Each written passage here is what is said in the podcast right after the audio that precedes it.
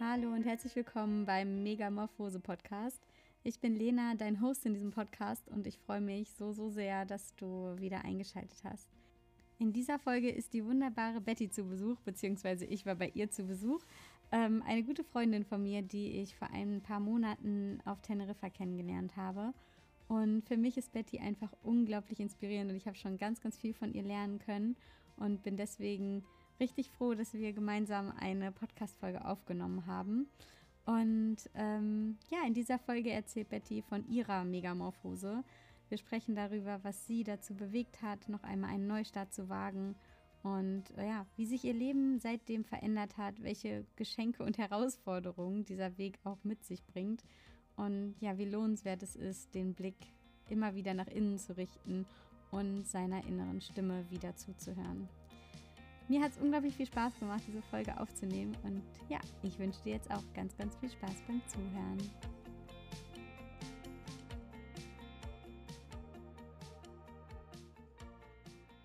Hallo Betty, schön, dass du da bist. Hey, ja, ich freue mich auch, voll dabei zu sein bei deinem neuen Podcast. Ja, ich bin ein bisschen aufgeregt. Mhm. Ich bin, ich kann nicht richtig ernst bleiben gerade. Verstehe ich. Aber ich freue mich richtig, dass wir das machen, dass sich das Timing gerade noch so ausgeht, dass ich noch mit dir quatschen kann, bevor ich wieder zurück nach Teneriffa fliege. Und ähm, bin ganz gespannt, wie es wird. Wo wir enden. Ja, Ja. weil unsere Gespräche immer so, ja, überall hingehen können. Und ich finde es auch total schön, dass wir das jetzt hier zusammen noch aufnehmen können. mhm. Weil man kann natürlich auch Podcast aufnehmen, wenn du auf Teneriffa wärst und nicht in Deutschland. Das stimmt. Aber es ist ein anderer Vibe. So, Mhm. in Das stimmt. Ja, hier in der kleinen Höhle. Ihr seht es nicht, aber es ist sehr süß. Mit Ja. Lichterkette, sehr gemütlich. Ähm, ja, der Grund, warum ich gerne mit dir hier quatschen würde, ist, weil ich glaube, dass du auch ganz, ganz viel zu erzählen hast und ähm, deine Geschichte, zumindest der Teil, den ich bis jetzt davon so gehört und auch zum Teil schon miterlebt habe, glaube ich, richtig spannend ist und auch super inspirierend ist für andere. Ich kann ja vielleicht einmal kurz sagen, so ich habe Betty ähm, auf Teneriffa kennengelernt, dieses Mhm. Jahr im Frühling. Und ähm, genau, da habe ich ähm, ganz viel erfahren, was du ähm, ja so ein bisschen über den Haufen geworfen hast. Und seitdem haben wir uns, ich glaube, vier Monate, drei Monate nicht gesehen. Und irgendwie ist in der Zeit schon wieder so viel Neues passiert. Das stimmt. Und äh, ja, erzähl doch mal gerne von deiner Megamorphose. Wow. Ja, das ist eine große Frage. Also genau, wir haben uns natürlich in einem sehr spannenden Moment kennengelernt. Mm, Weil ich letztes Jahr im Oktober meinen Job gekündigt habe und ich hatte Karriere gemacht. Das heißt, der Job war sehr gut bezahlt und ähm, nach außen sah das alles super cool aus. Und ich hatte eine Doppelhaushälfte zur Miete mm, und habe gemerkt, dass ich sehr unglücklich war und habe mich aber auf der anderen Seite lange nicht getraut, das zu verändern, also zum Beispiel meinen Job zu kündigen, weil ich ganz viel Angst hatte, was da, ja, was davon abhängt und auch was ich für Kosten habe. Und dann habe ich irgendwann beschlossen, okay, da muss ich halt einfach alles einmal auf Null setzen. Und das habe ich dann gemacht. Das heißt, ich habe meinen Job gekündigt, habe mein Haus gekündigt, habe einen Großteil meiner Sachen verkauft und bin auf die Kanaren, weil die Kanaren in meinem Herzen sind. Ich wollte eigentlich, das ist auch schon wieder Planung, ne? Ich wollte eigentlich nach La Palma und drei Mhm. Monate auf La Palma sein. Das hat aus verschiedenen Gründen nicht geklappt. Was aber auch okay ist. Also es war auch eine Ich finde es Herausforderung. richtig schön, weil sonst hätten wir uns vielleicht gar nicht getroffen. Ja, Weil ich wäre, glaube ich, zu der Zeit nicht nach La Palma gekommen. Ja.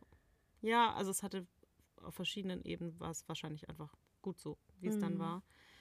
Naja, auf jeden Fall bin ich dann auf Teneriffa gelandet. Mm. Und ich wollte die Zeit oder generell die Zeit nach der Kündigung so ein bisschen nutzen, um für mich auch relativ frei rauszufinden, eben ohne riesen Kostendruck dahinter. Ähm, ja, was ich beruflich, es ging sehr viel auch ums Berufliche, äh, machen will, was, womit ich Geld verdienen kann, was mich auf der anderen Seite glücklich macht, was mich gesund hält, vor allem Mhm. psychisch. Ähm, und eben so aus dem Herzen, mehr aus dem Herzen raus und mehr aus dem Spaß auch, weil ich glaube, dass Arbeit auch Spaß machen kann. Mhm. Ähm, und ähm, ja, und da eben eine freie Entscheidung zu treffen, weil ich davor in meinem Leben berufliche Entscheidungen eher von außen auch abhängig gemacht habe. Also wie viel Geld ich verdiene, mhm. wie viel Anerkennung ich dafür bekomme, mhm. mh, mm, ob das eine schlaue Karriereentscheidung ist und weniger danach, was ich eigentlich wirklich möchte und was vielleicht auch eher noch meinen Fähigkeiten entspricht. Mhm. Magst du vielleicht ein bisschen beschreiben, was dich dazu gebracht hat, das so ähm, mal zu hinterfragen oder zu schauen, dass du vielleicht lieber was machen möchtest, was ähm, ja, dir mehr Freude bringt oder ja, so mehr aus dem Herzen kommt und nicht mehr nur die, sag ich mal, so rationale Karriereentscheidung im Fokus stehen zu haben? Mhm. Ich versuche nicht so völlig ausschweifend zu antworten, weil manche Dinge sind natürlich auch äh, über Jahre oder Jahrzehnte auch entstanden. Ich glaube, eine große Rolle, wenn ich jetzt das irgendwie vielleicht chronologisch sehe, hat meine ADHS-Diagnose im Erwachsenenalter gemacht. Die mhm. ist jetzt irgendwie drei oder vier, na, drei Jahre erst her, glaube ich. Mhm. So für die Menschen, die nicht wissen, was ADHS ist, dann müsst ihr das leider googeln, weil ich jetzt nicht komplett alles über ADHS auch erzählen kann. Mhm. Ähm, aber was es halt für viele Menschen bedeutet, wenn die Diagnose erst im Erwachsenenalter gestellt wird, ist, dass man erstmal so eine Trauerphase durchläuft und irgendwie das ganze Leben hinterfragt, weil mhm. mh, mit dem Wissen eventuell Dinge einfacher gewesen wären oder einfach mhm. anders gehandhabt werden können. Ich war mhm. zum Beispiel auf elf Schulen. Ich bin relativ sicher, dass ich mit ähm, der richtigen Behandlung und dem Wissen, dass ich ADHS habe, mh, hm, eventuell nicht auf elf Schulen mhm. gewesen wäre, sondern auf weniger.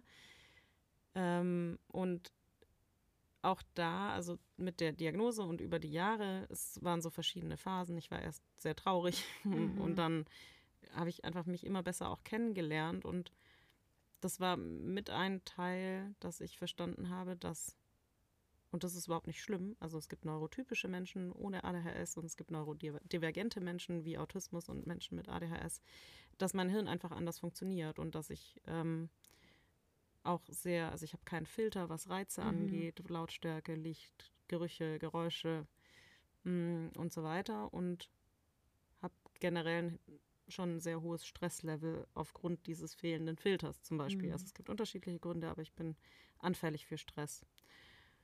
Und ich hatte sehr viel Stress bei der, bei der Arbeit.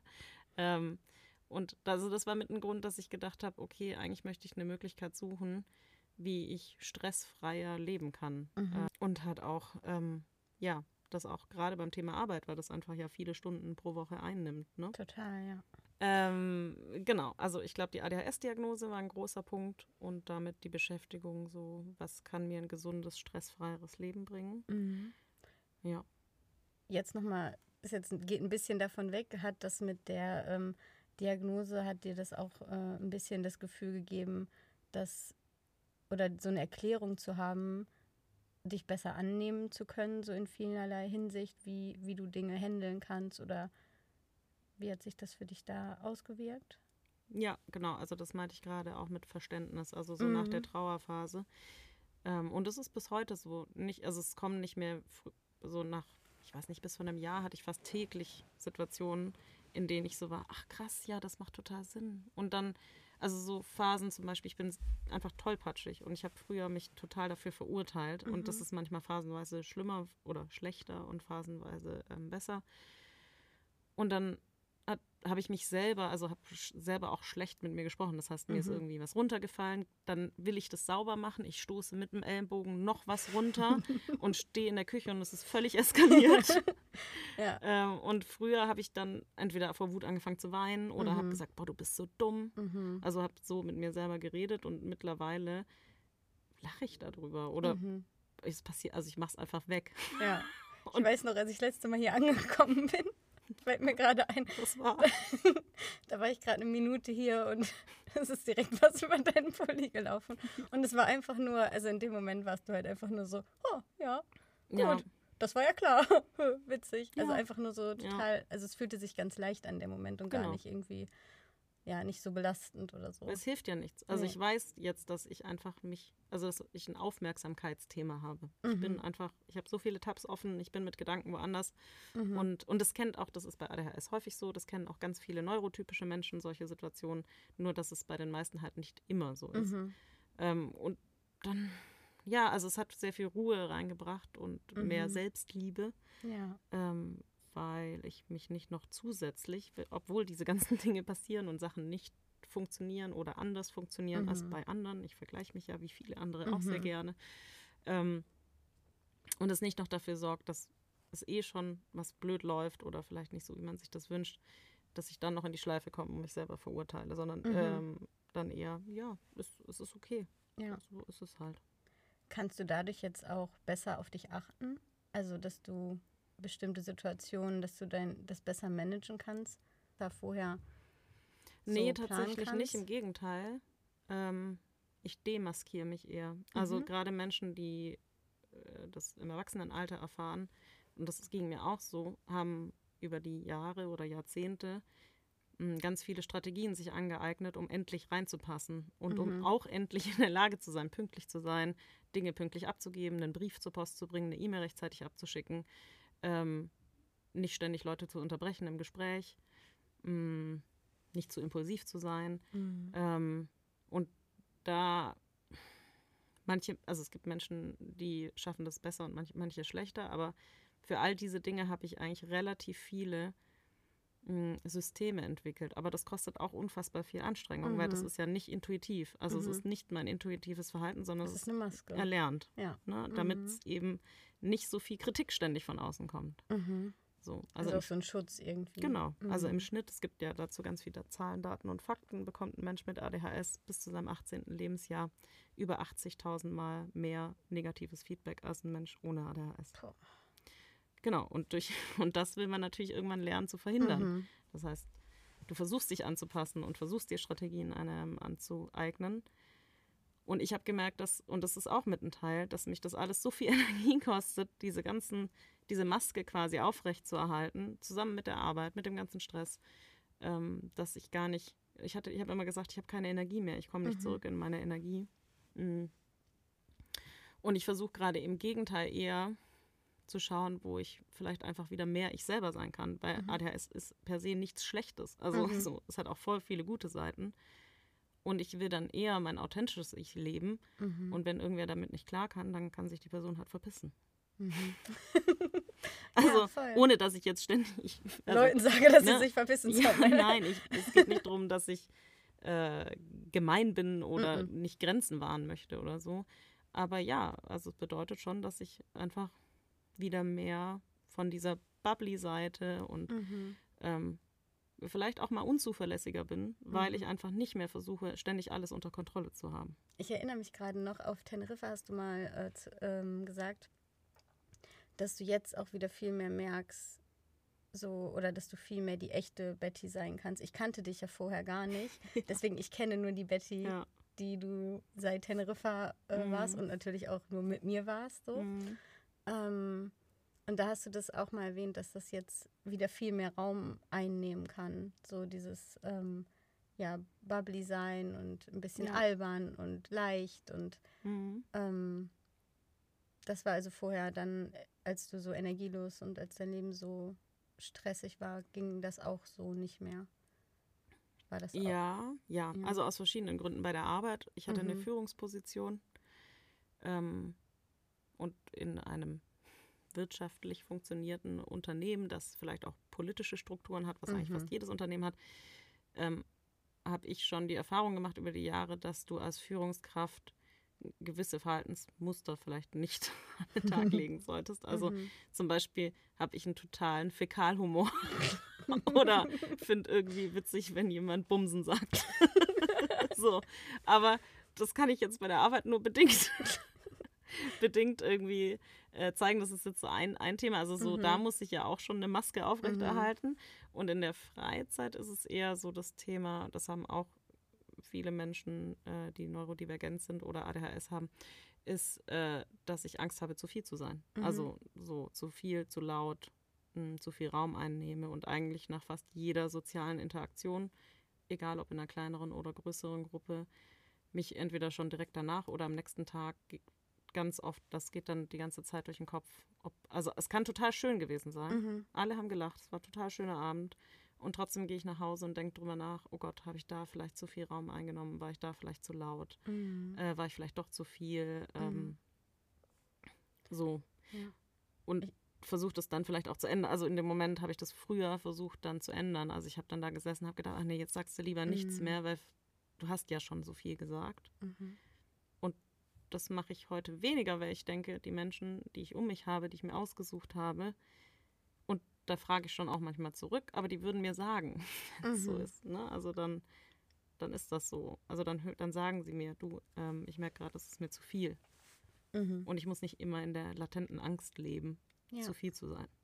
Ja, ich ähm, erinnere mich auch noch so am Anfang auf Teneriffa, dass äh, du das dann auch manchmal mit mir einfach geteilt hast oder gefragt hast, ob's, also dass du dir irgendwie danach noch Gedanken gemacht hast und am nächsten Tag nochmal gefragt hast, du, hey, ich habe jetzt so lange darüber nachgedacht, so hast einfach nur mal so eingecheckt.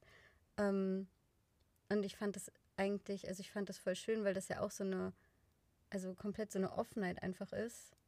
Und mhm. ähm, sich mit Menschen zu umgeben, die einfach so, ähm, also wo man einfach so eine Ehrlichkeit und Offenheit so als Basis irgendwie so durch seine eigenen Fragen, durch sein eigenes Verhalten irgendwie so etabliert, sag ich mal, finde ich. Ähm, mhm.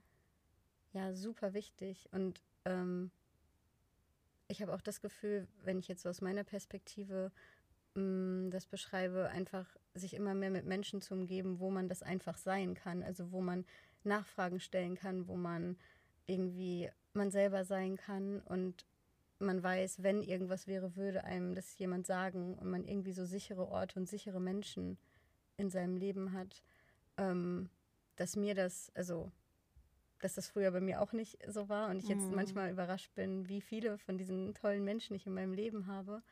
Genau, würdest du sagen, dass sich das bei dir auch verändert hat, seitdem du eben genau das möchtest, also mehr du selbst sein möchtest, oder? Also ich glaube, dass ich den Weg, auch Menschen auszusortieren, schon seit ein paar Jahren gehe. Mhm. Also mh, hm, vielleicht hat das so ein bisschen angefangen. Ich habe mit, also ich bin jetzt 36 und ich habe so mit 26, 27 angefangen, eine Traumatherapie zu machen, die auch sieben Jahre ging und die nach den ersten paar Monaten oder Wochen war einer der größten Schritte, dass ich den Kontakt zu meiner Mutter abbreche. Mhm. Denn genau, das waren dann auch drei Jahre. Und es war ja eine, also eine Riesenentscheidung und auch sehr, sehr schwer für mich. Mhm auch wenn es gut war. Also das war eine gute Entscheidung, eine heilsame Entscheidung, aber es war ein schwerer Schritt. Mm. Und dadurch habe ich irgendwie gemerkt, dass das möglich ist. Also ich kann Menschen, also ich kann Kontakt abbrechen, ich kann entscheiden, wer in meinem Leben ist. Also ich, mhm. das fing wahrscheinlich so mit der, ja, mit der Auseinandersetzung mm, meiner Traumata und der Therapie an, so dass ich ähm, ja, dass nichts Schlimmes passiert, wenn manche Menschen vielleicht auch gehen. Mhm. So, und dass ich mir auch nicht alles gefallen lassen muss. Also mhm. ähm, und aushalten muss.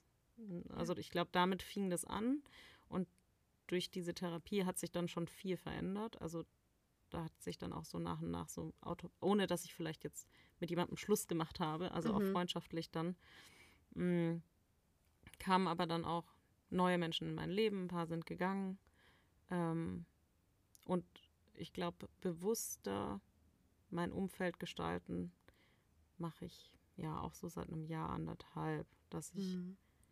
auch neue Menschen, also ich freue mich über neue Kontakte immer und ich bin sehr kontaktfreudig, aber ich bin auch vorsichtiger geworden. Ich weiß, dass ich, wenn ich jetzt eine Person hype, also ich bin sehr schnell schockverknallt, ihr seht es nicht auf einem, also ich meine auf einem platonischen, ähm, in einer platonischen Art, ähm, dass ich auch Freund, äh, Freundinnenschaften einfach Zeit gebe und schaue, ob ich die Person nach dem fünften oder zehnten Mal auch noch so toll finde. Ähm, mhm. Weil mir eher wichtig ist, dass es eine tiefe und offene Verbindung ist und ich mit der mhm. Person über alle möglichen Dinge sprechen kann. Und eben, weil eine große Seite von mir ist auch, dass es mir häufig einfach schlecht geht. Also mhm. so, dass ich, ich habe Phasen, da geht es mir super, aber ich habe halt auch Phasen, in denen geht es mir einfach nicht gut. Und ich habe keinen Bock, in dann, also entweder nicht in den Kontakt zu gehen, das ist ja auch keine Lösung, dann mhm. sich komplett einzuigeln. Aber ich will halt auch Menschen, mit denen ich darüber sprechen kann, wenn es mir schlecht geht. Ähm, mhm. Und die das halten können irgendwie. Ne? Ähm, deswegen, ja, kommen immer wieder Menschen dazu, aber jetzt nicht so viele wie früher vielleicht auch noch. Ne? Mhm. Und manche gehen auch so nach und nach. Ja. Aber es mhm. ist bewusster auf jeden Fall. Und auch irgendwo tiefere und offenere, authentischere Begegnungen vielleicht so. Oder auf Dauer zumindest. Ja, voll. Mhm. Ja, und auch Grenzen setzen. Also mhm. ich habe gemerkt, dass manche Menschen, sowohl Familie als auch äh, Freundinnenschaften, nicht damit umgehen konnten, dass ich einfach immer mehr gelernt habe, für mich selber einzustehen und Grenzen zu setzen. Mhm. Ja. Das hat halt dann auch automatisch manchmal zu Streit geführt oder dazu, dass man sich dann nicht mehr so gemeldet hat. Mhm. Ja. Ja. Wie ist das bei dir? Wie hat sich das bei dir verändert mhm. mit ähm, Menschen, Freundinnen, Familie in deinem Leben, so die letzten mhm. Jahre? Also, hm, wo fange ich an? Also es hatte so verschiedene Komponenten. Ähm, ich habe irgendwann auch gemerkt, dass mir bestimmte Treffen oder so, dass ich mich danach gar nicht so gut gefühlt habe. Mhm. Oder habe einfach gemerkt, dass, also was jetzt für mich ein super guter Indikator ist, ist nicht, also ist einmal natürlich, wie ich die Person finde mhm. und ähm, aber auch welches Gefühl ich habe, Voll. wenn ich bei der Person bin oder vor allen Dingen auch danach. Mhm. So.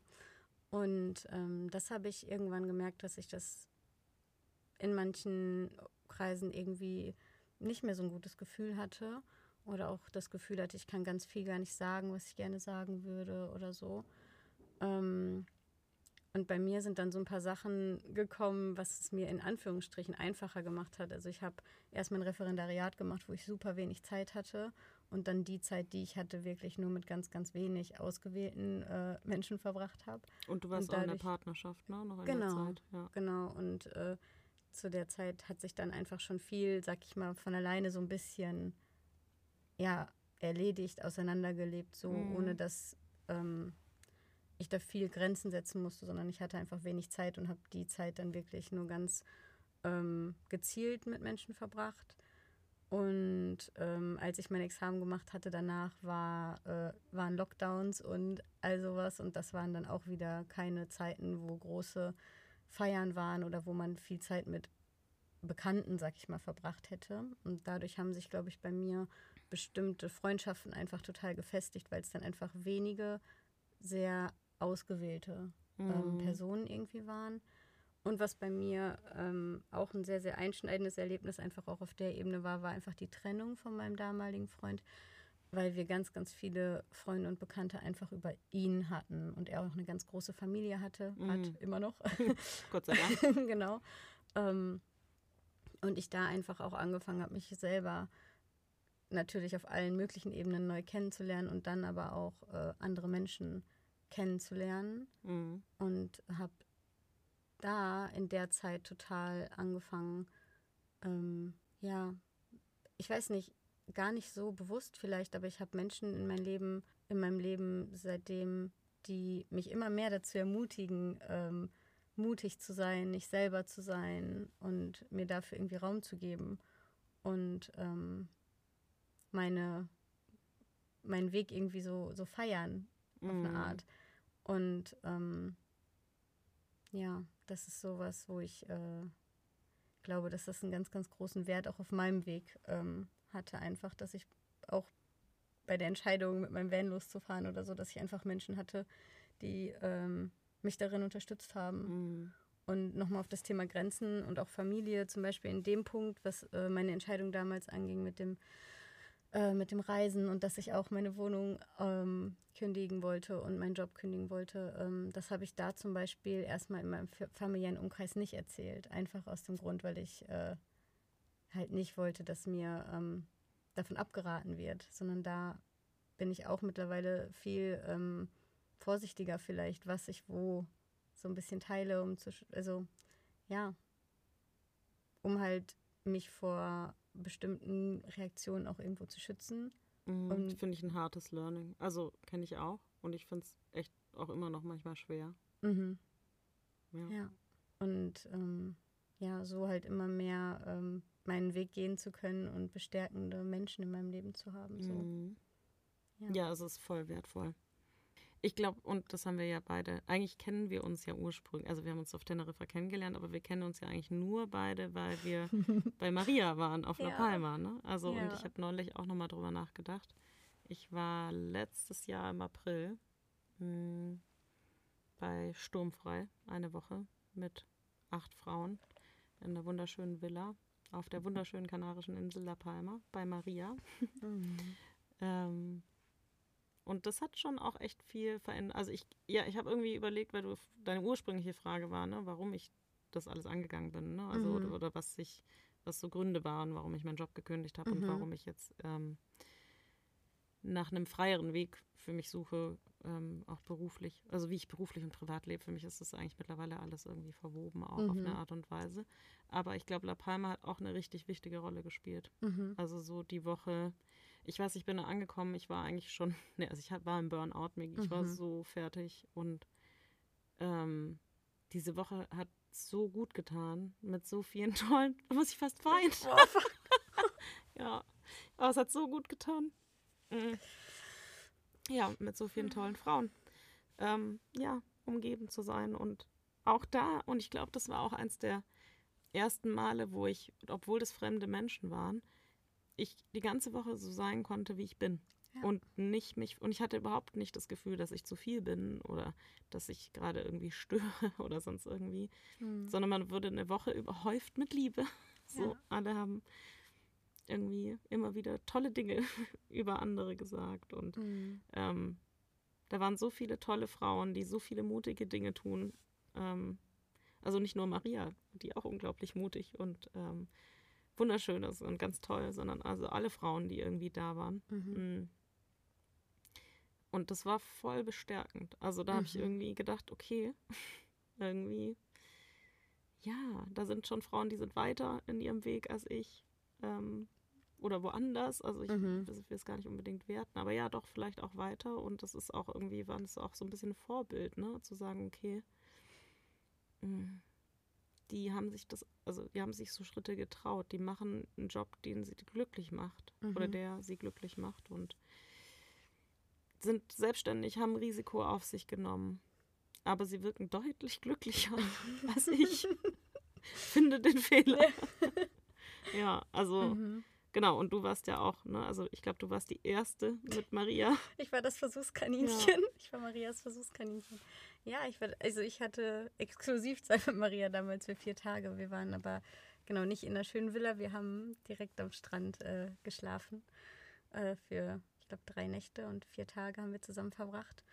Und das ist super spannend, weil das hat für mich halt auch ganz, ganz viel in Bewegung gesetzt damals, weil das war sowas, was meinen Horizont auch einfach so erweitert hat, weil ich einfach mhm. gesehen habe, boah, krass, es gibt einfach so viele verschiedene Arten, sein Leben zu gestalten. Ich wusste es nicht. Ich ja. war mir nicht bewusst. Ja, ich auch. Also und mir auch nicht so richtig. Es war so krass und ich habe da dann, also erstmal habe ich Maria kennengelernt. Das war, ich war damals noch mit meinem Partner zusammen, aber das war für mich seit Jahren, glaube ich, die erste Begegnung, die ich für mich gemacht habe, nur alleine mhm. so.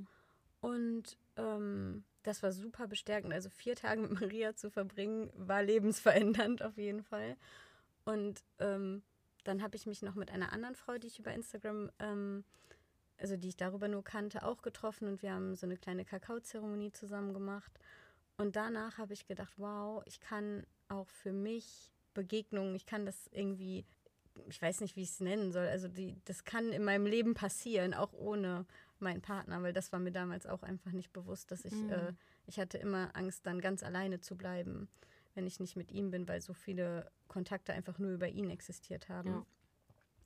Und das war für mich so das erste Mal, dass ich dann dachte, krass, ich habe so schöne Menschen kennengelernt, so tolle Begegnungen und das war so sehr, sehr bestärkend, dass das aus mir oder nur äh, ich alleine als Person da war, mhm. weil ich sonst auch ganz oft das Gefühl hatte, es interessiert niemanden, ob ich auch da bin. Ah, es geht immer nur darum, da. ja, oder ich bin nur irgendwo mit, weil er da eingeladen mhm. ist.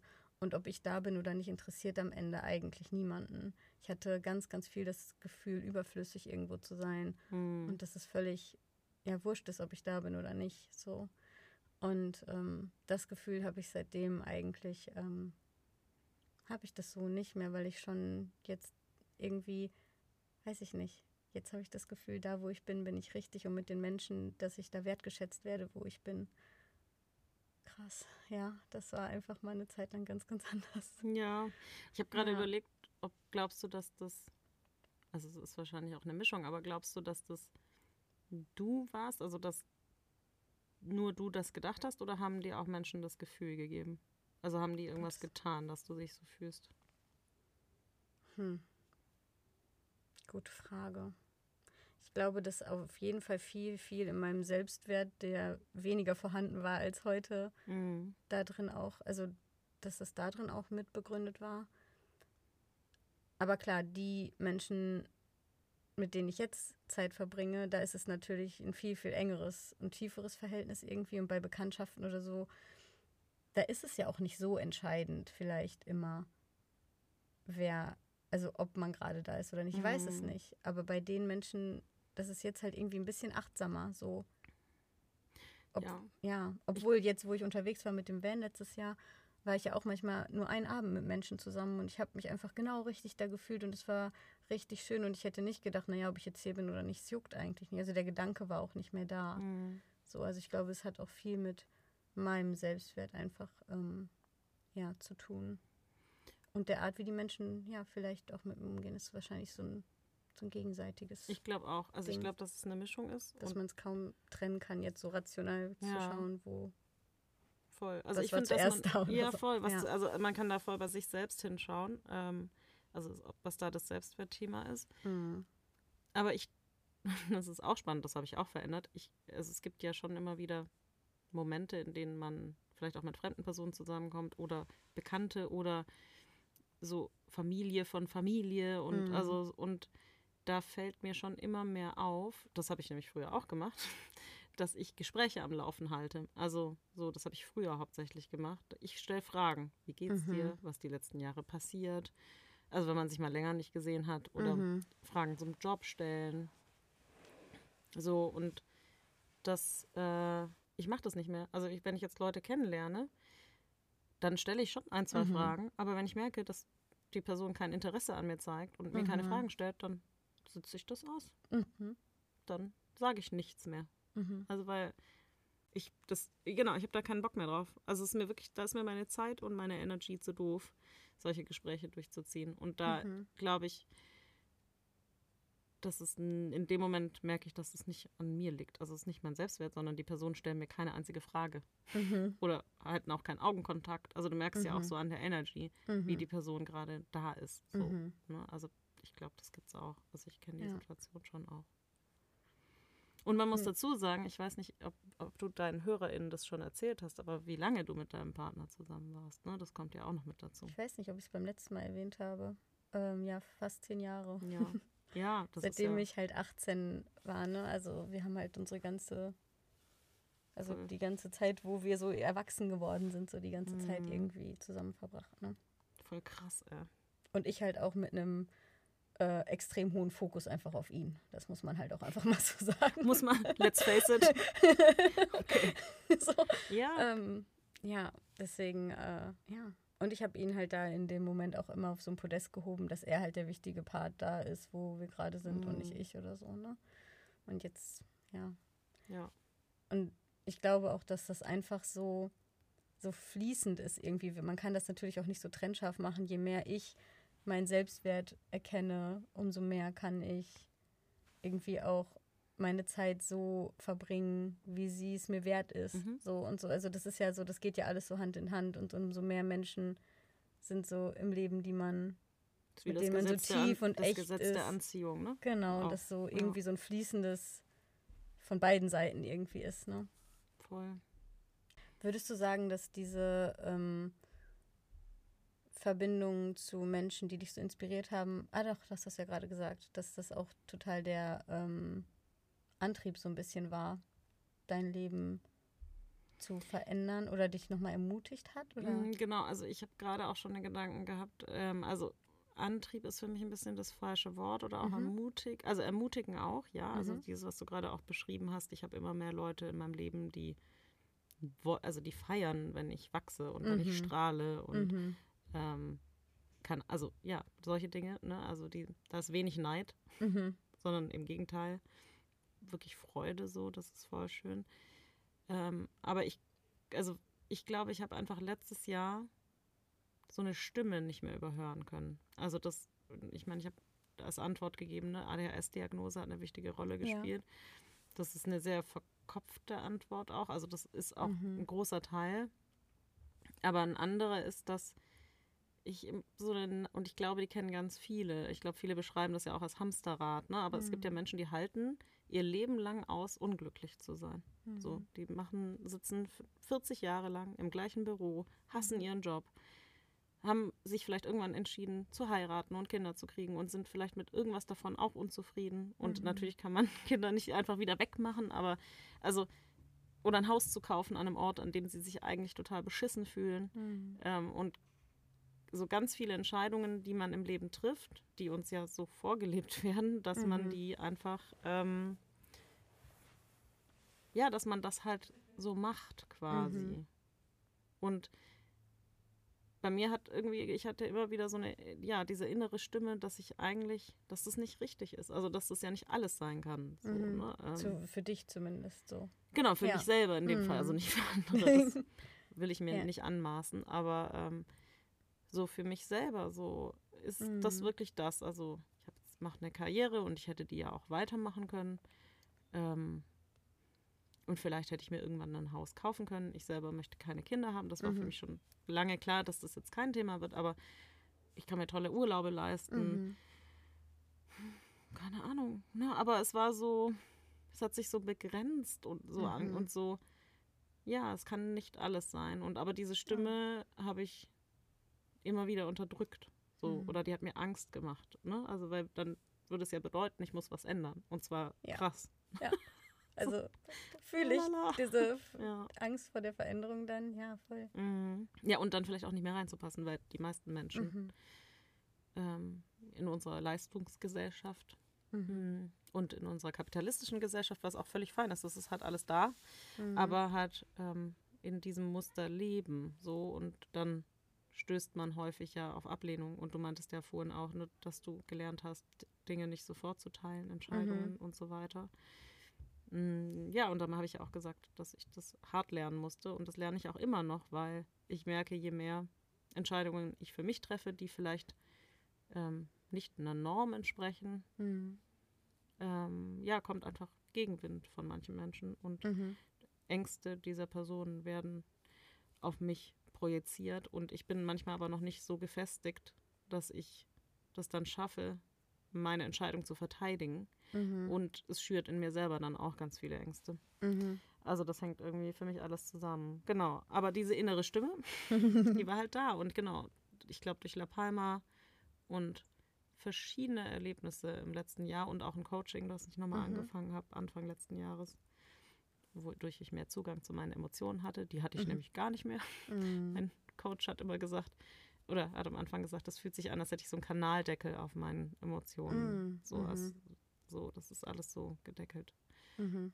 Mm, genau, und durch mehr Körperarbeit, Zugang zu meinen Emotionen und vielleicht auch den richtigen Menschen, habe ich gedacht, okay, ich höre jetzt mal auf diese Stimme und lasse das mal zu, so, ne? Mhm. Und so Fragen, die ich mir gestellt habe, ist, also was, ja, also wirklich so dieses Plakative, aber hab, also für die Zuhörenden, vielleicht hat man sich die Frage ja selber noch nie mal so wirklich gestellt. Was ist denn, wenn ich einmal sterbe? Also einmal, was will ich, was, was, was sagen Menschen über mich? Mhm. So, die, mein Grab wird, ich will, ich will nicht unbedingt einen Sarg, aber oder Menschen sind auf einer Trauerfeier oder auf einer hoffentlich lustigen Feier und sprechen über mich und mhm. was sollen die dann über mich sagen? Mhm. Und was will ich am Ende meines Lebens? So, ähm, da gibt es auch diesen Song One Day Baby, We Be mhm. Old. Mhm. Und ja, wir erzählen die Dinge, die wir hätten tun wollen, mhm. so und das mhm. will ich nicht, dass das passiert. Mhm. Also ich möchte die Dinge probieren und mutig sein und nicht bereuen, irgendwann was nicht ausprobiert zu haben. So, mhm. ja. Ja, es gibt doch auch dieses, ich weiß nicht, ob es einfach nur ein Video ist, bei Instagram oder wo ich es mal gesehen habe, dass man im Prinzip am Ende des Lebens wie so durch so ein eigenes Museum geht mhm. und sich anschaut, was man so, welche Museumsmomente man sozusagen in seinem Leben hatte oder wie das Leben ausgesehen hat. Voll schön. Ja, und das Video also hoffentlich. Auch, genau, genau. Und das ist nämlich der, der springende Punkt, ne? Dass man, das war auch so ein Punkt für mich, so zu gucken, was möchte ich mir da irgendwann mal angucken, ne? Oder was ist da, was gibt es dann da zu sehen irgendwie? Und ist da viel, was mir dann, was ich mich vielleicht nicht getraut habe, was ich gerne da gehabt hätte. Und dann sind aber eigentlich nur Sachen da, die andere gerne gehabt hätten, dass ich die erlebe oder so. Ne? Also das finde ich auch nochmal ein schönes Bild, sich einfach so vorzustellen. Mhm. Was sehe ich am Ende in diesem Museum einfach? Ja, voll, das ist ein super schönes Bild. Und ja, genau, dieser Punkt. Oder wie ein Kinofilm, so würde ich mir den voll gerne angucken. so, oder? Ja, oder, oder so ein Buch, würde ich das gerne lesen? Oder steht auf jeder Seite plus minus das gleiche oder so? Ja, krass, ne? ne? Und ich habe irgendwann mal, das habe ich glaube ich mal auch als einen Post geschrieben, dass ich, ähm, ich glaube, das war an dem Silvester ähm, vor der, also 21, 22, bevor ich äh, losgereist bin, da habe ich mir an Silvester irgendwie habe ich aufgeschrieben, so dass das ja jetzt ein neues Buch mit 365 Seiten ist, mhm. so voll klassisch so. Und ähm, dass in dem Buch einfach, dass die Seiten richtig bunt mit Leben gefüllt sein sollen, mit allen möglichen Höhen, Tiefen, die Welt sehen, tanzen, lachen, weinen, also alles. Und dass ich am Ende irgendwie ein Buch in, die Hand, in der Hand halten möchte, was ich gerne lese nach dem Jahr. Mm. wo ich mich nicht irgendwie nach jeder Seite denke, so, hä, komm, hä, ist das jetzt wieder das Gleiche? Und hä, was, was hat sie denn da gemacht? Und warum ist jetzt da wieder nichts passiert oder so? Ah, jetzt hat sie sich wieder nicht getraut oder so. Ja, ich habe halt einfach gedacht, so, ich möchte ein Buch in der Hand halten, was ich gerne mir wieder angucke und was ich nicht, ähm, was mich nicht langweilt. Auch. Ja, voll. Und wo ich mich nicht frage, was wäre möglich gewesen, wenn. So. Ich hatte auch nämlich so zwei so Schlüsselfragen, dieses, ähm, war es das wirklich schon? Das kann es doch nicht gewesen sein. Ja. So, das war bei mir auch ein ganz großer Punkt nach der Trennung, als ich dann meine Wohnung eingerichtet hatte und so und da saß und so, hm, und wolltest Lehrerin werden? Ja, war, ich war Lehrerin, ah, ja, genau, aber, aber halt wollte das sein, genau, ja. wollte weiterarbeiten, ne? Und dann so, ja, aber hm, war es das jetzt so, ne? Und was wäre möglich gewesen, wenn? Dass ich mir diese Frage eben nicht stellen möchte irgendwann. Was wäre möglich gewesen, Voll. wenn ich mich getraut hätte? So. Ich sage jetzt lieber im Nachhinein so, ah ja, das ist passiert, weil ich mich getraut habe. So. Und entweder das war halt was richtig Schönes oder manchmal, ja, dann. Manchmal war halt auch Kacke, ne? War es halt auch Kacke, genau. Kann man sagen, ja, ja, das war dumm. Aber mhm. dann, äh, ja, dann hat man es aber gemacht so. Und würdest du ähm, jetzt so rückblickend bis jetzt zumindest sagen, so dass es für dich gute Entscheidungen waren und die du getroffen hast? Oder? Mhm. Ich will einmal noch eine Sache dazwischen sagen, mhm. weil mir das immer ganz wichtig ist, weil wir uns ja alle häufig vergleichen. Mhm. Ich will nur einmal sagen, dass es völlig in Ordnung ist, Lehrer oder Lehrerin zu sein, in der Wohnung zu leben, Kinder zu haben. Voll. Ähm, also das ist wichtig, weil mhm. häufig, ich finde gerade auf Social Media wird immer vermittelt, wir sollten alle in einen Van ziehen, was wir jetzt beide gerade tun. Also ja. wir leben beide in einem Van, mehr oder weniger, aber ja das ist nicht, nur, weil das für uns das Richtige ist oder für eine andere Person, heißt es mhm. das nicht, dass das für jede Person das Richtige ist. Und ich ja. bin, ich kenne Menschen, die sehr glücklich sind in einem Angestelltenverhältnis mhm. und als Mutter oder Vater in einer ja. äh, gekauften Wohnung oder Haus. Ne? Also mhm. das ist per se nichts Schlechtes. Mir ist nur immer wichtig, wenn wir über solche Sachen sprechen, über uns selber oder auch mit anderen, dass eben man mal in sich reinhört und man, mhm. man diese innere Stimme ja. hat, die einem sagt, so, hey, irgendwie bin das ist vielleicht nicht ganz das Richtige und vielleicht mhm. bin ich auch nicht ganz so glücklich.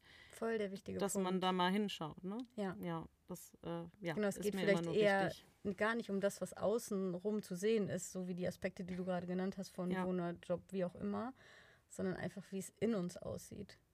Genau. So, wenn wir damit ja. einchecken und gucken. Ja. Und wenn sich da dann was nicht stimmig anfühlt, egal wie das außen aussieht, so. Ja. Dass wir da dann ja. Ja, weil ich oder dass jeder die Möglichkeit dass, hat zu gucken. Dass sich jemand schlecht fühlt, wer er oder sie ja, einfach und, und nur ich, einen Angestelltenjob hat oder was auch immer, was völlig cool ist und was ja, Leute voll. total erfüllen kann. Ja. ja. und was ja auch voll den großen Beitrag in super vielen Bereichen einfach genau. leistet. Genau. Ja. Deswegen, also ja, voll wichtig, dass ich das auch in keiner Weise irgendwie abwerten möchte, indem wie wir jetzt irgendwie uns unterhalten oder so. Genau. Es geht ja mehr darum, wie wir uns gefühlt haben und welche Stimmen laut geworden sind irgendwie in uns. Ja, und wie man das vielleicht ja. für sich selber in andere Themen übertragen kann. Das, mhm. ähm, man muss ja nicht, nicht jede Person muss den Job kündigen oder auswandern oder was auch mhm. immer tun. Aber mh, mm, es gibt ja vielleicht ganz viele Bereiche, die genau. wir jetzt gar nicht beleuchten, wo man trotzdem eine Stimme hat, hey, das fühlt sich für mich nicht stimmig an, ja. und da einfach hinzuschauen. Ein neues Hobby anfangen. Vielleicht ja. Äh, ist man im Job glücklich, aber hat nicht den Freundinnenkreis, den man sich wünscht. Ja, ne? neue also Sachen ausprobieren. Da mutig sein. Ja, irgendwie, ja. ja. Und sich das irgendwie vielleicht nochmal anders gestalten. Und das kann man immer wieder. Und deine mhm. Frage war, ob ich zufrieden bin, dass ich das. Oder ja, dass so für dich, obwohl du jetzt rückblickend sagen würdest, das war gut, dass du so entschieden hast für dich. Ja, ich hierher. glaube, also ich habe eine sehr, wir sind jetzt schon hier bald bei einer Stunde, aber ähm, also ich habe eine sehr lange Lebensgeschichte und mhm. wir haben jetzt gerade über sehr viel die letzten Monate äh, mhm. gesprochen. Ähm, und bei mir sind sehr viele Dinge passiert und auch ganz viel krasse Dinge. Mm, und ich habe noch nie eigentlich gesagt, dass ich was bereue. Mhm. Es gibt mhm. zwei Sachen, die ich bereue. Das ist meine erste Zigarette. Also mhm. Rauchen finde ich richtig scheiße und ich bin süchtig und es nervt mich. Ich würde es mhm. gerne loslassen können. Und ich finde es schade, dass ich meine ADHS-Diagnose nicht früher bekommen habe. Mhm. Aber sonst, ähm, auch jetzt mit der Entscheidung, das ist richtig. Also mhm. äh, es ist alles besser. Also Bewegung ist für mich immer besser als Stillstand. Mhm. Und es ist total anstrengend zwischendurch. Also die letzten Monate waren einfach manchmal, ich saß neulich vor ein paar Wochen, wow, drei Anfänge, manchmal neulich vor ein paar Wochen, ähm, saß ich draußen beim Meditieren und hatte schon keinen Bock zu meditieren. Und ich, war, ich saß da und habe gedacht, boah, kann nicht einfach irgendwer in mein Leben kommen und Dinge für mich übernehmen? Mhm. Genau. Und also es ist zwischendurch auch richtig beschissen anstrengend und ich habe keine Lust mehr und habe das Gefühl, dass jetzt halt auch mal reicht. Ja, voll. ähm, und dass ich, ich meine, im besten Fall noch 40, 50 Jahre lebe, mhm. aber wenn es so weitergeht, habe ich sehr viel weiter zu tun, was auch okay ist. Aber in Phasen ist es auch manchmal anstrengend. Aber ich bereue die Entscheidung nicht. Mhm. Ähm, überhaupt nicht. Und ich bin einfach gespannt, was auch so wartet und so. Ja. Ich fände es viel schlimmer auszuhalten. Ja. Finde ich viel schlimmer. Und es ist vielleicht auch spannend, das auch nochmal zu sagen, ne? so, es kann auch manchmal einfach so anstrengend sein. Mhm. Ne? Auch so irgendwie Wege zu gehen, die vielleicht sonst noch nicht so viele gegangen sind oder so einen eigenen Weg zu finden, mhm. ist halt ganz, ganz anstrengend, wenn der halt nicht vorgegeben ist. Genau. So, ne? Das ist halt auch, das kann auch mit ganz vielen Ängsten und Unsicherheiten ja irgendwie wird man konfrontiert und das auszuhalten und ja, ich glaube, da, das hat viele Komponenten, die anstrengend sein können, was man vielleicht auch nicht immer so zeigt oder so. Aber ich glaube, das ist auch ein ganz, ganz großer Teil davon, wenn man irgendwie aus der Reihe tanzt oder was macht, wo man einen großen, mutigen Schritt für sich selber, wie genau. auch immer der für egal wen aussehen mag, ja.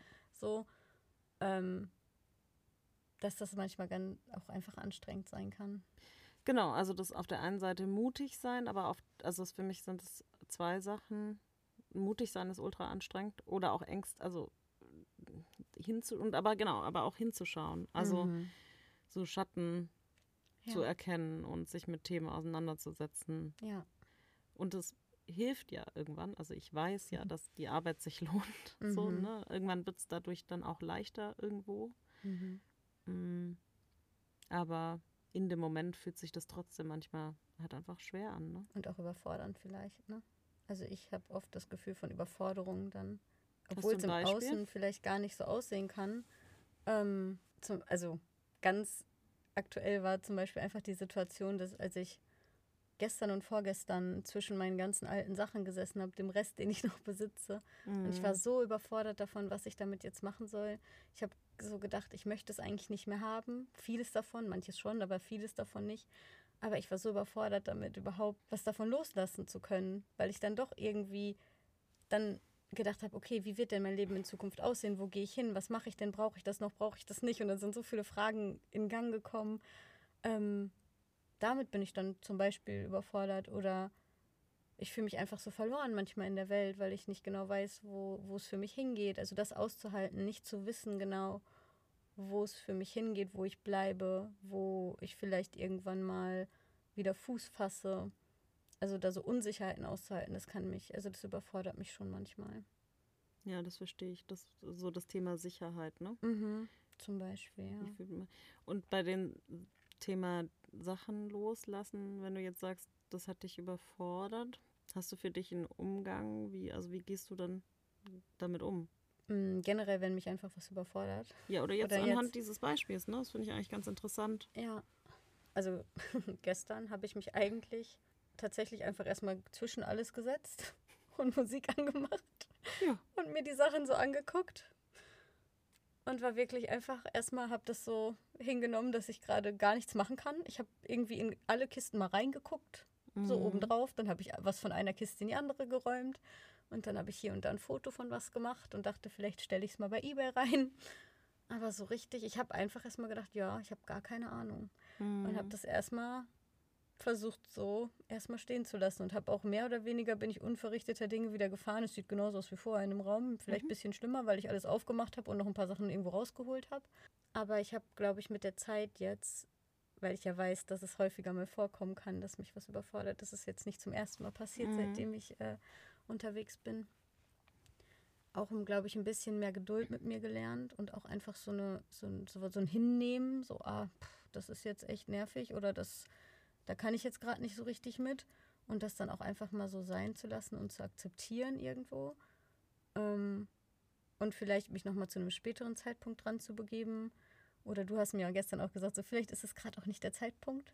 So, vielleicht ja. ist es so. Und vielleicht, ich meine, der Raum, ähm, der, das ist, der ist ja da mit den Sachen so. Ich ja, du bist jetzt nicht gezwungen, dass die Sachen weg müssen. Nee, genau. genau. Also es ist ja. gar nicht, also das ist jetzt wirklich der Rest, den ich noch habe und das, was in meinem Van ist.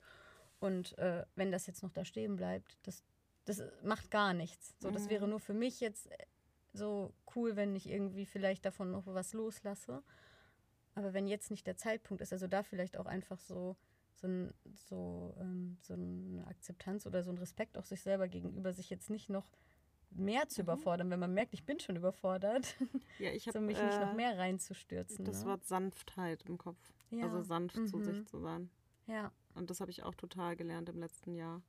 Ist genau, mhm. mich nicht zu überfordern. Also so zu, weil für mich hat das auch wieder schon ein bisschen was mit Leistungsgesellschaft zu tun. Mhm. Ne? Also weil, warum machst du dir überhaupt diesen krassen Druck? Also du hast jetzt kein volles Haus mit Kram, sondern du hast mhm. irgendwo noch in einem Raum ein paar Kisten. Mhm. Ähm, und das kann da auch sein. Ne? Du hast ja. jetzt nicht von außen Druck, dass jemand sagt, okay, das, du musst, musst jetzt raus, mhm. sondern du machst dir den selber.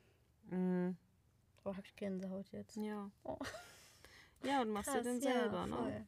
Ähm, und nicht wegen der Dinge, das fühlt sich für mich nicht so an. Also, dass du sagst, ich fühle mich noch freier, wenn ich jetzt das eine Teil noch verkaufe, sondern eher, weil das halt auf der inneren To-Do-Liste ist, mhm. dass man mhm. das halt noch machen muss, weil mhm. man muss es halt noch machen. Mhm. Ähm, und ich versuche da auch mit mir mittlerweile einfach sanfter zu sein. Ja und einfach Dinge gut sein zu lassen. Also mm. irgendwann, dann kommst du halt irgendwann wieder und irgendwann ja. hast du dann vielleicht auch Bock. Ja. Oder es Oder löst sich von außen. ja. Also irgendwann passiert es vielleicht doch, dass es dann mal weg muss und dann muss es halt weg. Voll, aber auch voll, glaube ich, voll der Schlüssel, oder? Also dieses Dinge einfach mal so sein zu lassen, wie sie sind, mit sich selber nicht in die, erstmal in die Verurteilung. Ich könnte ja jetzt auch sagen, boah. Bist du ähm, faul? Erst, ja, faul. klar, faul erstmal, na klar. Ähm, ich habe ja eh hab auch eh auf nichts Bock. So, ja. ne? Dann habe ich auch keinen Bock auf Ausmisten. Das ist mhm. bestimmt mein mhm. Problem. So, nee, das weiß ich, dass es das definitiv nicht ist. Ähm, aber ich könnte ja auch sagen, boah, wie kannst du es nicht schaffen, diese materiellen Dinge loszulassen? Das sind nur Dinge, du weißt, dass die eigentlich nicht wichtig sind. Weißt du, so. Mhm. Ne, ich habe doch gelernt, dass Minimalismus wichtig ist, wenn ich wirklich äh, irgendwie, keine Ahnung, weißt du? Ja, aber es ist halt Und auch das völlig ist halt unwichtig. einfach nur, also es ist wirklich, dieses Thema an sich ist unwichtig. Es muss da nicht weg. Du hast wichtige ja. Dinge im Leben. Es langweilt mich schon vom ja. Zuhören, weißt du? Also Geil. So, cool. Ja. Langweilst dich auch schon, wie du gerade ja, ja, verstehe ich. Weißt du, also weil mm. du hast, da ist ja erstens kein Druck hinter. Mm. Ist jetzt nicht so, dass da super wertvolle Dinge sind, mit mm. denen du ganz viel Geld verdienen könntest. Also, mm. also Wer weiß, nein. Das wäre ja auch noch ein Antrieb zu sagen, ja, hey, da, da sind irgendwie super viel also das war zum Beispiel bei meinem Auto ein Ding, ne? Das ja. zu verkaufen, das war äh, sinnvoll, das, ne? genau. Das war gut. So. So, ja, das hat irgendwas gebracht. Ich würde sagen, es bleibt da liegen, Lena. Ja, ich glaube auch, ich fahre in zwei Wochen. Ich glaube, so wirklich viel passiert da nicht mehr. Und irgendwie, es wird sich entweder von alleine lösen. Ja. Oder es aber ich habe zum Beispiel, das meine ich damit, ich bin da mittlerweile so sanft mit mir. Mhm. Ich zwinge mich zu solchen Dingen nicht mehr. Und das habe ich ja, mhm. das kommt noch mit dazu, zu Sachen, wie man sich maskiert, wie man sich anpasst und so weiter. Weil man macht halt Dinge so. Ne? Mhm. Man kümmert sich dann darum. Mhm. Und du mhm. musst ja jetzt dann auch noch die letzten Sachen aussortieren. Aber wer sagt das denn? Mhm. Nie, du dir selber. Mhm. Ja. Oder ja. vielleicht noch Menschen in der Familie. Mhm. Gibt es ja auch manchmal, die einem so ein bisschen. Aber Druck tatsächlich machen. ist es da jetzt sogar im Gegenteil. Aber ja. klar, manchmal kann das auch der Grund sein. Aber da merke ich dann auch, ne, was ich mir dann einfach, wie du es jetzt sagst, wenn man sich das selber so auferlegt. Und das ist ja auch in ganz vielen Bereichen vielleicht so. Und da auch mal zu gucken, so, hey, warum mache ich das gerade eigentlich? Mache ich das, weil ich das möchte oder mache ich das, weil das irgendwie, weil ich denke, dass das wichtig wäre oder dazugehört oder ich dann noch besser bin? Genau. irgendwie eine bessere Version von mir, die noch mehr loslässt oder irgendwie so. Wahrscheinlich ist das so ein Anspruch dann in dem Moment. Mhm. Ähm, ja. Dann kannst du auch, genau, dann kannst du auf Instagram posten. Jetzt habe ich nur noch so Drei und so Kisten da stehen, ja. ja. Wow, cool. Ja, ja voll. Cool. Mhm. Ja, Ach, nee, ja. ich spare mir meine Energie, glaube ich, mittlerweile häufiger eher für andere Sachen. Mhm. Und bin mhm. einfach sanfter. Ich habe auch da ein ganz gutes Beispiel mit dem Van. Ja. Ich habe mir den gekauft und ich habe, also ich fahre ganz gerne Auto, aber ich hatte noch nie ein Auto. Und ich habe mir den in Süddeutschland gekauft und ich bin jetzt gerade in Köln und ich habe einige Menschen in München und drumherum, die ich halt kenne und habe einer Freundin geschrieben, einen Tag nach, nachdem ich den Van gekauft habe, wollte ich zurückfahren und wollte auf dem Weg sie vielleicht noch treffen. Und habe ihr geschrieben und ähm, ich wusste, sie wohnt außerhalb von München, da kann man auch gut parken. Und sie meinte an dem Tag, ja, mh, mm, ich bin an der Uni, aber du kannst gerne zur Uni kommen. Und dann wollte ich schon zusagen und habe aber dann gemerkt, nee, ich möchte jetzt nicht mit einem Van, der ist jetzt nicht riesig, riesig, aber es ist mhm. ein sehr großes Auto, mhm. ähm, durch die Münchner Innenstadt mitten am Tag. Ich kenne München auch nicht so gut, das wäre für mich in Köln was anderes. Ähm, um dann eventuell keinen Parkplatz zu finden. Ich bin mit dem Auto noch nicht einmal eingeparkt. Das ist auch ein älteres Auto, das piept auch nicht mhm. irgendwie hinten und vorne. Ähm, um dann nämlich, und das ist ja das Spannende daran, eventuell negative Erfahrungen am zweiten Tag mit meinem neuen Zuhause zu machen. Mhm. Und das hätte ich früher oder noch nicht, ja, vor ein paar Monaten vielleicht erst, letztes Jahr noch anders gemacht. Ich habe mhm. mich häufig auch überfordert. Also mutig sein, ja, mhm. aber irgendwie auch gleichzeitig sanft mit sich selber und irgendwie die Dinge im eigenen Tempo zu machen. Ja. So, ja, ne? Also ja, und ich habe ihr dann abgesagt. Ich habe sie dann nicht, also ich habe, und sie war auch überhaupt nicht böse. Ich habe ihr das mhm. auch erklärt und es war ganz süß. Ich habe ihr das so geschrieben und sie hat geschrieben, boah, Betty, ey, das ist voll, voll die gute Erinnerung und voll cool, dass du das so für dich handhabst. So. Mhm. Weil ich mhm. wollte gute Erinnerungen mit diesem Auto sammeln. Ja. ja. um mich eben nicht immer, also nicht sofort zu überfordern. Mhm. Weil der mhm. Schritt ist ja schon groß. So. Mhm. Und das, dann. Ja. Das musste ich mit der Zeit richtig viel lernen. Ich habe sehr, sehr viel oder jetzt immer noch tendiere ich eher dazu, mich zu überfordern und zu denken, das muss ich machen, um zu wachsen oder so manchmal. So mhm. auch dieser innere Druck. Und da immer mehr zu lernen, auch wirklich langsamer Dinge anzugehen. Oder auch mal wie jetzt einfach, obwohl ich so viele Orte sehen wollte, als ich losgefahren bin. Mhm. Ähm, und ich habe ja schon super viel gesehen, aber ich habe irgendwie den Anspruch gehabt, noch mehr Länder, noch mehr Orte oder so zu erkunden. Und auch einfach mal in Ruhe sanft an einem Ort einfach zu bleiben und mir nicht immer wieder selber diesen Druck zu machen, um mich immer wieder in neue Situationen zu begeben und mich wieder zu überfordern. Mhm. Ja. Aber auch ja, also im Vergleich mit anderen ne, ist man dann ja auch häufig. Das kenne ich auch. Mhm. Oder was an mich ran, also Menschen, ich meine, ich lebe ja jetzt auch in einem Van und dann kommen auch immer mal wieder Menschen auf mich zu und sagen, ja, aber wieso bist denn du nicht in Spanien? Mhm. Oder, ne, also dann merke ich, wie ich in so eine Rechtfertigung falle. Mhm. Ähm, immer weniger, aber ich mach's.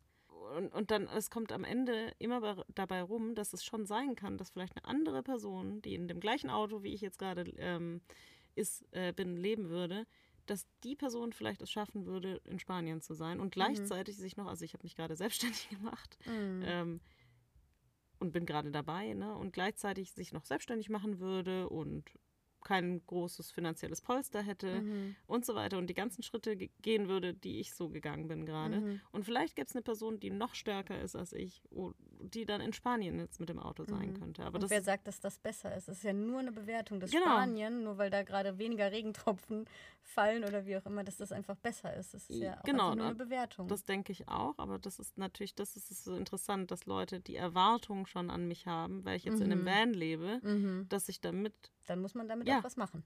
genau, also noch mehr. Noch So. mehr machen. Also ich ja. muss damit jetzt irgendwie, reicht keine nicht, dass Ahnung. du jede Nacht darin schläfst. Nee. Nein. und auch damit auch rumfahre und auch, ich war Ja. damit ja schon unterwegs ein bisschen. Ähm, aber die, das merke ich schon immer wieder, je nachdem, in welchem Kreis das Thema auch mal aufkommt, Hm. ähm, dass andere Leute und dann auch wieder ihre eigenen, also so das eigene Thema da rein projizieren. Und dann aber auch, und das nervt mich auch manchmal, ähm, ich glaube, dass das Vanlife auf Instagram und Social Media immer sehr schön dargestellt wird. Mhm. Und die Realität ist aber anders. Also es ist auch schön, aber es ist auch ganz schön hart. Ja. Und mein Van ist jetzt noch nicht mal gut ausgebaut. Und das meine ich mit Rechtfertigung. Ne? Dann Mhm. erkläre ich, ja, ich habe keinen Strom, Mhm. äh, gar keinen. ähm, ich habe ganz wenig Wasser. Mhm. Der ist nicht isoliert, weder gegen Hitze noch gegen Kälte. Äh, ich liege sehr nah unter der Decke. Also ich habe Mhm. keinen richtigen Wohnraum und ich arbeite. Also Mhm. all das würde ja den ganzen Aufwand, den man selbst mit einem gut ausgebauten Van, mit viel Wasser, mit viel Strom und so weiter auch schon hat, Mhm. äh, das noch viel schwieriger machen. Mhm. Und ähm, ja, das ist ganz spannend, wie das für mich gerade ist, wie ich mich da so abgrenze und wie ich dann eben, da kam ich gerade her, einfach auch nichts vergleichen fallen will. Und nur Ja. wenn eine andere Person das vielleicht könnte oder Mhm. auch tut, muss ich das noch lange nicht machen. ja. Ja. Und da auch irgendwo so eine, so eine, das ist zum Beispiel bei mir gerade auch ein großer ähm, Lernprozess, einfach so eine Standhaftigkeit in mir zu finden, wie so Genau. ein Anker, so hey, so mache ich das und das ist meine Einstellung und da, so möchte ich das handhaben gerade und da, ähm, ich kenne es gut mit dem Rechtfertigen, auch wenn äh, mich jemand fragt, ja, was hast du denn auf Teneriffa so lange gemacht? Also die ersten Monate, das fällt mir leicht. Da habe ich ja, da habe ich äh, in einem Haushalt geholfen und da habe ich Ah, irgendwie Dinge getan, ne, geleistet. Und äh, so dann die letzten zwei Monate, ja, und was hast du in der Community gemacht auf Teneriffa? Und ich war so, Steine angemalt. genau so. Ne? Und dann dachte ich auch, aber die ganze Zeit dieses einfach nur Sein zum Beispiel, ne? oder alles dieses, ich weiß, dass es genau richtig war. Und da auch immer mehr diese Sicherheit in mir zu finden, mich gar nicht mehr davon so auch aus der Ruhe bringen zu lassen, ist bei Mhm. mir auch ein ganz, ganz großer Teil. Mich nicht von der Erwartungshaltung anderer aus dem Konzept bringen Ja. zu lassen, so ein bisschen. Weil ich auch jetzt, als ich ähm, hier in Deutschland, habe ich auch ganz, ganz viel Zeit nur mit mir verbracht. Mhm. Was mir total gut getan hat, weil ich auch ganz viel natürlich mit Menschen verbracht habe, die ich hier besuchen wollte, mit denen ich Zeit verbringen wollte. Und gleichzeitig war ich aber auch ganz viel mit mir und habe da halt immer mal wieder meine Sicherheit gefunden und meinen Anker und ja, versuche mich da echt von diesen Sachen nicht mehr so aus meinem eigenen äh, Konzept bringen zu lassen, ja. Oder zu, zu aus, von der Überzeugung abbringen zu lassen, dass so wie ich das gerade mache, dass das richtig für mich ist. Ja, So.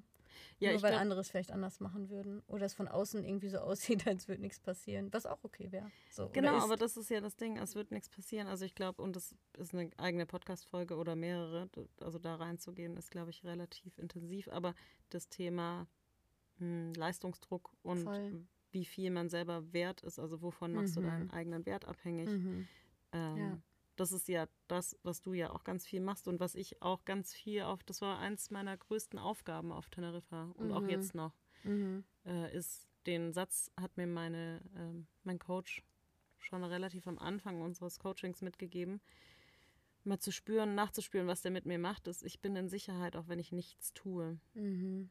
Ja. Mhm. Und slow is safe. Ja, ist auch ein Satz, der für mich immer wieder ganz oft kommt. So. ja. Und der Ja. fühlt sich mittlerweile ganz gut an. Ich konnte den Mhm. aber zum Anfang des Coachings nicht sagen. Da habe ich auch noch gearbeitet, Mhm. also da war ich noch im Angestelltenverhältnis. Und ich habe sofort ein Kloß im Hals bekommen. Und Mhm. also so, das, so dieses in, im Tun zu sein, zu leisten, hat mir ja ganz viel Sicherheit, also vermeintliche Mhm. Sicherheit gegeben. Mhm. Und das tut es, glaube ich, bei ganz vielen. Also ich glaube, Mhm. unser Wert oder bei vielen Menschen hängt der Wert ganz stark davon ab, was wir nach außen leisten. Mhm. Und so dieses einfach Nichtstun in Anführungszeichen Mhm. mm, oder nur Steine bemalen Mhm. oder was ja auch schon was ist, ne? Aber einfach, Mhm. einfach zu existieren ist für die meisten Menschen und auch für mich selber, weil ich das auch noch lerne, mm, manchmal ganz schwer Ja. zu akzeptieren. Ja. Ist auch was, was man so ein bisschen, also was ich gelernt habe, so auszuhalten. Als ich losgefahren bin letztes Jahr, habe ich jede Wanderung, ich habe alles mitgenommen, ich habe super viel erkundet und habe mich ganz, ganz viel ins Reisen gestürzt. Ich musste ganz aktiv sein und Dinge erleben und mhm. um das zu rechtfertigen in irgendeiner Form, dass ich jetzt unterwegs bin, weil ich musste doch diese Zeit jetzt sinnvoll füllen. Ja. jetzt habe ich doch Sinn. meinen Job gekündigt und jetzt muss diese Zeit anderweitig sinnvoll gefüllt werden. Mhm. Und ähm, ja, aber Wahnsinn, in so, ne? so eine Sicherheit zu kommen, auch wenn vielleicht gerade nichts passiert, obwohl ich äh, ganz, ganz große, äh, weiß ich nicht, Vorstellungen habe von Dingen, die ich tun kann und auch mittlerweile relativ überzeugt bin, dass da ganz viel ist, was ich äh, raus in die Welt bringen kann. Und selbst wenn das aber gerade noch nicht passiert, darauf zu vertrauen, dass es irgendwann passieren mhm. wird. In welcher Form auch immer. Und dass ja. es jetzt gerade aber okay ist, einfach nur zu sein. Voll.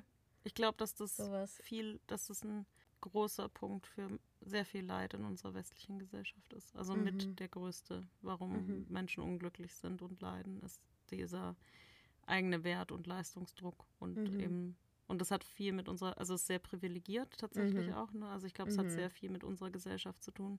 Ich glaube, in äh, asiatischen, Südamerika oder auch in äh, afrikanischen äh, Gebieten mh, mm, sieht das teilweise anders aus. Also mhm. da sind die mhm. Kulturen auch teilweise anders. Ne? Oder mhm. auch wenn man sich Religionen anschaut, im mhm. Buddhismus und so weiter, da ist ja ein Ziel davon, teilweise ins, ins Nichtstun und ins Nichtsdenken zu kommen. Mhm. Und das ist für uns ja unvorstellbar. Und ich mhm. glaube, dass es uns sehr unglücklich macht. Ja. Auf Dauer. Und ich glaube, dass in diesem Nichtstun und Nichtsdenken, dass da riesengroße Schätze sind. So. Die wir, Nichts. Ja, weil wir da mit uns in Kontakt kommen oder mit unserer Intuition, mit unseren Wünschen. Ich glaube, dass da in diesem in dieser Ruhe ganz viel ganz viel liegt. So, mm. ganz viel verborgen. Natürlich auch manchmal Dinge, die wir mit Absicht, von denen wir uns ja ablenken, so warum wir viel tun, um vielleicht bestimmte Dinge auch nicht anzuschauen. Das ist eben auch mm, gesagt, dass das Schatten. so ein Punkt ist, ne? dass du weißt, dass sich das lohnt, sich diese Dinge anzuschauen und zu äh, damit zu arbeiten oder aber auch unter diesen oder mit diesen Schatten, da liegt einfach so viel, was wir Voll. für unseren Weg brauchen, wenn wir unserem Herzen folgen wollen. Und ähm, da immer wieder einzukehren, ist, glaube ich, ein ganz, ganz wichtiger Schlüssel. Empfindest du das auch so für dich? Ja, voll. Ich merke, also ich merke, dass ich, äh, dass wir langsam für mich ein Ende finden mm. müssen, weil ich einfach müde werde. Aber ich habe auch gerade, ja, ich habe auch gerade gedacht, dass genau. Ähm, ich finde es aber auch einen schönen Abschluss voll, eigentlich so ein genau, bisschen. Genau, es ist ne? gerade ja. ein guter Punkt. Also ich, für mich ist, glaube ich, auch so und das ist ja auch mein Weg gerade, hm, sehr viel Ruhe versuchen reinzubringen in manche Dinge, also in, mm. in vor allem äh, bei innerer Arbeit. Mm. Ähm, oder zur Ruhe zu kommen, um wahrzunehmen. Und bei mir hat das ganz viel gerade mit Emotionen zu tun. Also wenn ich die ganze Zeit auch am Leisten bin und mm. im Tun bin und in diesem Hamsterrad bin, äh, dann genau habe ich gar keinen, dann komme ich nie an den Moment, wo ich mal wirklich in mich reinspüre, was eigentlich gerade da ist. Und für mich war ein riesiger Schlüssel im letzten Jahr, immer wieder in mich reinzuhören ähm, und zur Ruhe zu kommen und zu schauen, okay, was ist denn da da? Und diese Emotionen mir anzuschauen und aufzulösen. Und dadurch geht es mir immer, immer besser. Mhm. Also auch wenn das erstmal schwierig ist, weil mhm. diese Emotionen können auch sehr schwer sein mhm. und sehr traurig machen und fast nicht aushaltbar sein, mhm. je nachdem, was sich da irgendwie so in mir zeigt. Und dadurch wird es dann schon auch immer ruhiger, mhm. teilweise. Ja. Also deswegen, ich glaube schon, dass man, es wird ja nicht still. Also durch Meditation oder durch Arbeit mit sich selber wird es ja nicht still. Du fokussierst dich halt nur nach innen. Und schaust, was da ist. Und da kann es auch manchmal ganz schön laut sein. Genau. Deswegen, also ja, still ist es dann nicht. Ja. Aber es durch Praxis und durch Training wird es oder kann es einfach schon ein bisschen ruhiger werden. Mm. Dann, ja. Oder einfacher. Meine Coachin hat mir auch dieses Bild so ein bisschen mitgegeben, dass, dass wir uns im Prinzip wie auf so einen ruhigen, also wenn man sich das Meer vorstellt, ist ja der Grund im Meer sehr ruhig. Da sind keine Wellen mm. und da sind keine so Störgeräusche oder so. Es ist so wie so ein ruhiger Ort einfach, an dem man sich so andocken kann. Mhm. Und die Wellen oben können trotzdem so laut tosen und groß sein und Sturm kann sein. Und man kann sich vielleicht trotzdem immer wieder so auf diesen, diese Ruhe in sich besinnen. Also, wir haben gerade gesagt, es kann auch manchmal laut sein. Und ich mhm. habe aber mhm. mittlerweile auch das Gefühl, dass bei diesem ganzen Lauten mittlerweile gleichzeitig durch dieses Ganze, sich achtsam mit Dingen auseinanderzusetzen, mit seinen Emotionen und, und, und, und sich äh, seinem Selbstwert mehr bewusst zu werden. Also diese ganzen großen Themen, die wir jetzt gar nicht alle anschneiden ja. können, so, ähm, dass sich dadurch sowas, ich habe es eben mal Anker genannt, dass dadurch irgendwie wie so ein Genau, dadurch tiefer, entsteht schon Sicherheit ruhiger, sicherer. Ort irgendwie in einem ja. vielleicht so besteht, ne, der einen da auch immer wieder ein bisschen durchträgt durch diese stürmischen Zeiten. Ja, voll. Mhm. Aber ich glaube, das ist ein Leben lang. Also ich glaube nicht, voll. dass das einfach irgendwann abgearbeitet ist. Mhm. so, ich glaube, dass das immer da sein wird. Ähm, aber es wird halt einfacher. Also ich merke auch, je mehr ich mich mit mir und meinen Emotionen und mit meinen Gedanken und mit meinen Mustern, meinem inneren Kind, meinen Traumata, mhm. Ne, so mit all diesen Dingen äh, beschäftige, dass es manchmal leichter wird, reinzugehen und hinzuschauen und das aufzulösen. Da gibt es ja mhm. verschiedene Techniken, geht ja auch nicht drum, aber dass diese Schritte an sich einfacher werden mhm. und dass es dass das dann Leichtigkeit bringt. Ne? Also viele ja. Menschen wollen ja Leichtigkeit und ich würde sagen, mein Leben ist alles andere als Leichtigkeit, aber es kann eben zu leichteren Momenten führen. Mhm. Ja. Ja. So. Ah, vielen, vielen Dank, Betty. Oh, mir auch. Es war sehr, sehr schön. Ja, danke fand ich dir auch. für deine Offenheit und für deine Zeit. Ja, danke. Dass wir so schön gequatscht haben. Dass ich hier sein durfte. Ich bin so gespannt, was noch in diesem Podcast passieren wird. Und vielleicht kann ich ja auch nochmal zu Gast sein. Voll gerne. Und wir können ja. über noch andere Dinge sprechen. Ja, sehr, sehr ja. gerne. Vielleicht sehen wir uns ja bald schon wieder an einem anderen Ende der Welt. vielleicht. Wer weiß. ja. Vielen Dank, dass du dabei warst. Ich würde mich total freuen, wenn du deine Gedanken und Gefühle zu dieser Folge mit mir teilst und mir eine Nachricht bei Instagram schreibst oder vielleicht auch Betty bei Instagram folgst und ihr eine Nachricht schreibst mit dem, was dich ähm, in dieser Folge bewegt hat. Und wenn dir der Podcast gefällt, folg mir gerne hier und dann hören wir uns schon ganz bald wieder im Megamorphose Podcast. Alles, alles Liebe, deine Lena.